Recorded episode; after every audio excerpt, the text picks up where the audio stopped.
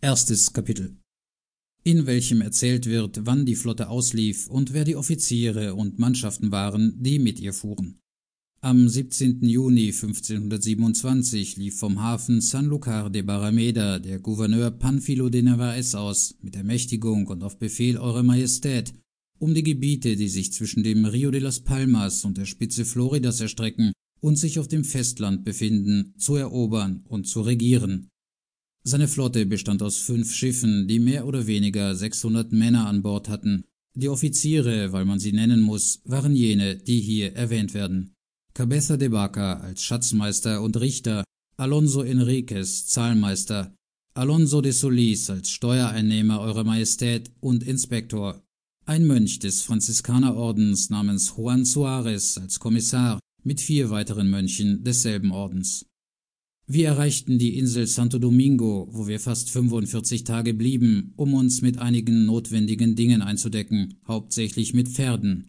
Hier fehlten unserer Flotte mehr als 140 Männer, die dort bleiben wollten, aufgrund der Vorteile und Versprechungen, die die Einwohner ihnen gemacht hatten. Von hier fuhren wir weiter und erreichten Santiago, einen Hafen auf der Insel Kuba, wo sich der Gouverneur während einiger Tage, die wir dort blieben, mit Leuten, Waffen und Pferden versorgte. Dort geschah es, dass ein Edelmann namens Vasco Porcaye, Einwohner der Stadt Trinidad, die sich auf derselben Insel befindet, dem Gouverneur bestimmte Vorräte anbot, die er in Trinidad hatte, das 100 Meilen von besagtem Hafen Santiago entfernt liegt. Der Gouverneur brach mit der gesamten Flotte dorthin auf, aber als er einen Hafen namens Cap Santa Cruz erreicht hatte, der sich auf halber Strecke befindet, erschien es ihm gut, dort zu warten und ein Schiff zu entsenden, damit es besagte Vorräte bringe. Deshalb befahl er einem Kapitän Pantocha, dass er mit seinem Schiff dorthin fahre und dass ich zur Sicherheit mit ihm fahren solle, und er blieb mit vier Schiffen zurück, da er in Santo Domingo ein weiteres Schiff gekauft hatte.